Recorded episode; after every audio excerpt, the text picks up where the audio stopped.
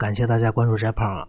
之前呢，翟胖和大家聊过妻子的称呼的演变，这集呢，翟胖要和大家聊聊丈夫的称呼的演变。希望这回翟胖说完之后，您还敢管自己的丈夫叫老公？好，先说“丈夫”这个词儿，“丈夫”这个词儿呢，是我们汉语里边最早的指称这个自己的男性爱人的称呼。丈夫，丈夫什么意思？就是一丈之夫。一丈，按周代的礼就是十尺。那么十尺一尺是多少厘米呢？现在我们考古发现二十三厘米。所以丈夫这个词儿其实一开始并不是一般人能称呼的，必须是成年男子。为啥？您讲二十三厘米乘以十，那是两米三呐，宅胖都不够啊！高大威猛的男子，这才叫丈夫。当然，这个丈夫呢，也就是自己的女孩子是吧？女性对自己的爱人的这么一种期盼。同样的一种期盼呢，在下一个词儿“良人”里边，我们也能看到“良”就是好的意思，“良人”就是好人，所以管自己的爱人叫良人，哎，这其实就是一个吉祥话嘛。但是古代的良人啊，不光指男性，女性也可以。所以这是一种互称，因此呢，有一句诗叫“妾家高楼连苑起，良人持戟明光里”。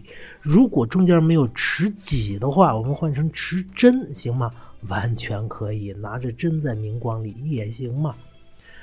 这是丈夫和良人都是好话。那么良人，我们刚才说是互称，既可男又可女，但很多场合你要分清楚男女怎么办呢？古人就又造了两个字儿，一个字儿叫“郎”，就是在。梁旁边加个耳朵，这是表示男性。另一个词儿叫娘，就是在梁旁边再加个女字旁。所以李白就有诗叫“郎骑竹马来，绕床弄青梅”。这个郎当然不是指的丈夫了啊，这是指小男孩儿。因此我们后来就有了青梅竹马这个词儿嘛。青梅就指代的是那个从小一块长大的小女孩儿。好，这是。我们古代比较早的时候的称呼，到了宋代之后，这个称呼就发生了个很有意思的变化。因为宋代官本位思想、程朱理学这个，呃，达到统治地位，所以呢，宋代就管自己的丈夫叫官人、老爷、相公这一套称呼了。那什么叫官人？官人就是官家的人，官家就是政府嘛。那官家的人就是当官的人。这充分的反映了一种官本位的思想，是吧？呃，老爷，这和官人其实是一样的。老爷爷，那就是身份地位很高的人了。老爷，而且年龄大，年龄又大，身份地位又很高，那不就是当官的人吗？所以，官人、老爷，这是一套。接下来还有个词儿叫相公，相公这个词儿非常有意思啊。您如果穿越了到了宋代，在宋代的早期，北宋王安石那个时候，您说管自己老公叫相公，马上就会有人来呵斥你。为啥呢？因为在北宋的时候，相公只是指一个人，就是宰相才能叫相公。为是相宰相嘛，宰相公公。但是到了后来。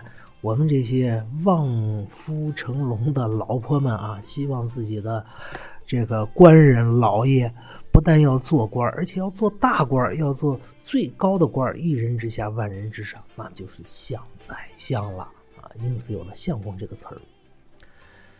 再后来有个词儿叫外子和内子，这其实也是男权主义思想的一种极端的体现。为什么呢？外子就是外边那个人，外边那个男人嘛。那为什么是主外呢？那意思就是说，咱们家整个外在的形象，整个大政方针的制定，这都是男性说了算，因此叫外人。我们女性干嘛呢？大门不出，二门不迈，程朱理学的要求嘛。因此，我们女孩子就叫内人。当然，呃，知识分子啊，谦称叫贱内。这个贱可不是我们现在的贱的意思，是指身份地位比较低微啊，这叫贱内。所以外人外子、官人老爷相公，这都是和程朱理学整个社会环境的变化有巨大的关系的。到了后来，新文化运动之后了。新文化运动之后呢，我们对丈夫的称呼又有了变化。最有名的俩称呼，一个是先生，一个是老公。先说这先生，这先生很有意思啊。先生最早指的就是老师，后来又延伸出这个父兄，父亲和兄弟的意思，因为年纪大嘛。再后来又衍生出了道士的意思，为啥呢？因为搞宗教的总得认识一些字，懂一些学问嘛，否则你搞不了宗教，你连经都念不了嘛。但是到了新文化运动以后啊，这个老师、父兄、道士这些意义逐渐消失。当然和老师相关的就是这个年龄比较高，而且有一定身份地位的人，这个味道留下来了。所以我们现在经常见了谁是王先生、李先生啊。也有这个称呼，尊称。这女性呢，在家管自己的丈夫叫先生，哎，这意思就是说自己的丈夫有身份、有地位、有年龄，是吧？这是一种尊称了。但是最让翟胖呢觉得理解不了，就这个老公了。为什么清代的时候，老公指的是宦官和老年人？大家可以翻翻《红楼梦》，《红楼梦》里边就是这么称呼宦官的呀。可是到了新文化运动以后，尤其在港澳台这些粤语地区啊，这个老公就逐渐成了自己丈夫的代称了。这是怎么回事呢？翟胖至今是百思不得其解。难道女孩子们希望自己的丈夫变成太监，还是希望自己的丈夫变成老年人呢？当然，现在呢有一种解释是这样的，我们且听一乐啊。说老公，老公就是劳工的意思，劳劳动的劳工，工人的工，劳动的工人。为什么呢？因为老公要赚钱养家嘛，所以在外边打拼嘛。老公，老公就是劳工，负责养家糊口。